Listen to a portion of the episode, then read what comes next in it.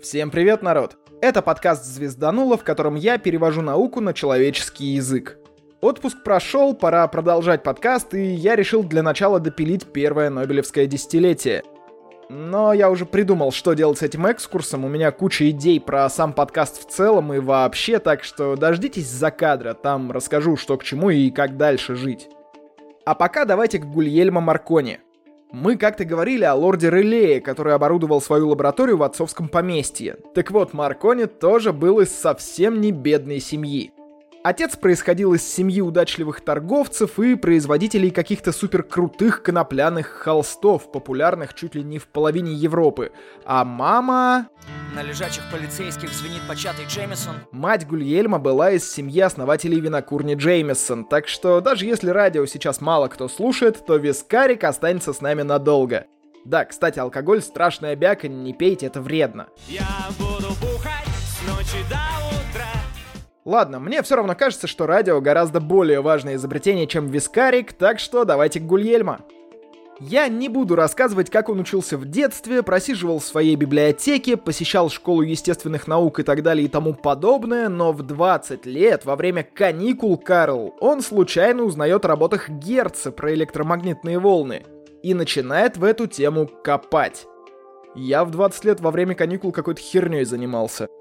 Герц собрал первый передатчик и первый приемник, провел первую радиопередачу, но пока это было на очень небольших расстояниях, трудоемко и вообще сложно. Да и не собирался Герц изобретать средства связи. Он просто изучал электромагнитные волны, а для этого научился их воспроизводить и улавливать. Вот вам и радиоприемник, и радиопередатчик. И уж если говорить о принципиальном первенстве в передаче радиосигнала, это все-таки Герц, а не Попов и не Маркони. Из некролога про Герца молодой Маркони сделал вывод, что физика стоит на пороге открытия беспроводной связи. После смерти Герца уже другой дядька, Оливер Лодж, показывал, как работает радиосвязь. Он с коллегой передал сигнал из одного здания в другое метров так на 40. Но до Маркони с Поповым это все еще были больше грозоотметчики, то есть регистраторы электричества и атмосферного, и созданного руками человеческими, а не адекватное средство связи. Приборы принимали уйму помех, работали на небольших расстояниях, и смысла в них не было. Проще было докричаться по ходу. Заяц! Заяц!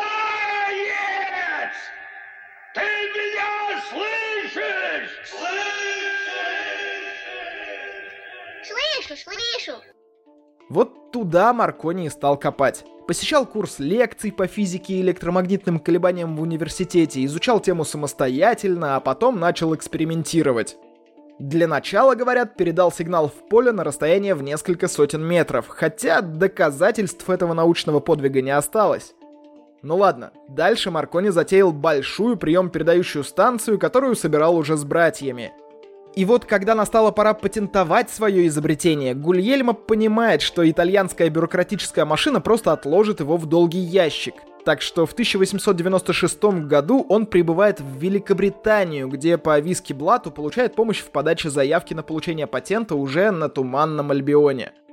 В июле этого же года Маркони демонстрирует передачу сигнала на расстояние в 400 метров, и вот это уже задокументированный факт. Первая публичная демонстрация всей этой конструкции прошла в сентябре 1896 -го. Тогда прием сигнала проходил на расстоянии в 500 метров от передатчика для трехметровой антенны. Но пока это просто сигнал. В нем нет никакого смысла, так что Королевское телеграфное ведомство начало разрабатывать концепцию передачи информации по воздуху с помощью беспроволочного телеграфа системы Маркони. А сам Гульельма начинает качать дальность такой связи.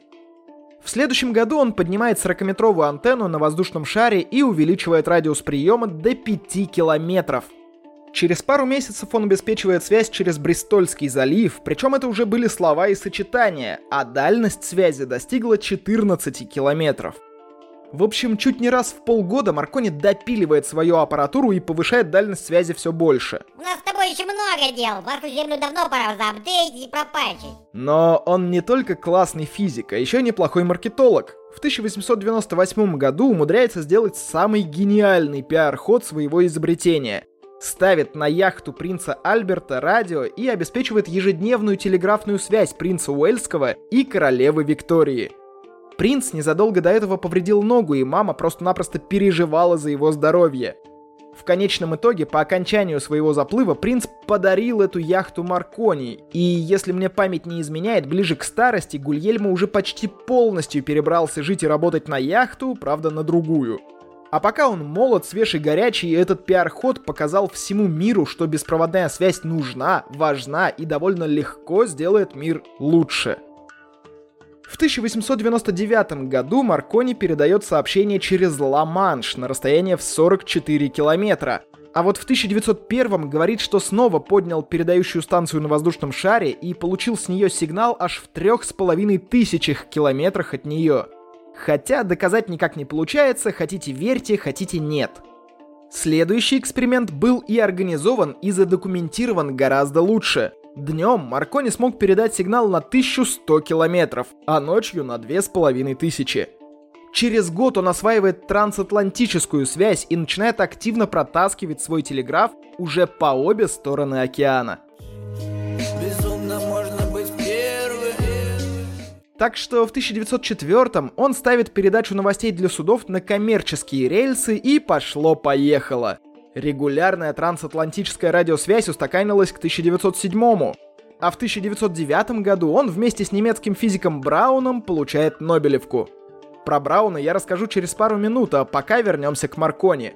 Все-таки его имя стоит первым, да и помнят именно его, а про Брауна вспоминают только звезданутые душнилы вроде меня.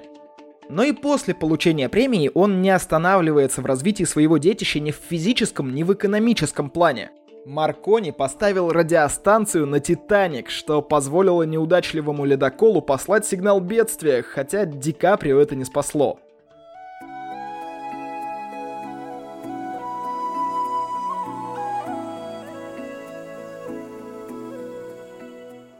Ну а дальше грохнула война, Маркони пошел добровольцем в итальянскую армию, дослужился до лейтенанта инженерного корпуса, а в 1919 году уже от имени Италии он подписывает мирные договоры с Австрией и Болгарией.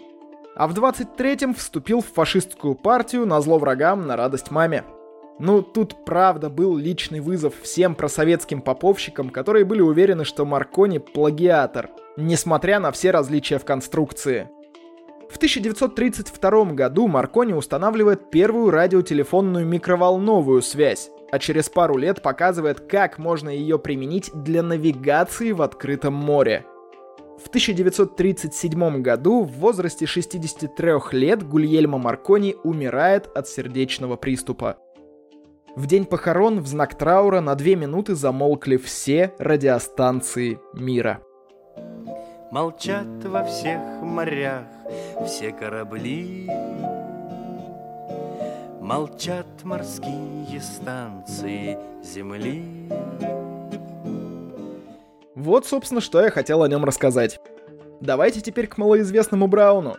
Мне очень хочется сравнить их дуэт с дуэтом основателей Apple. Один классный маркетолог, который методом проб и ошибок собрал нечто работающее на голом энтузиазме, а второй — технарь, который вывез на себе уйму качественной работы, но при этом остался в тени.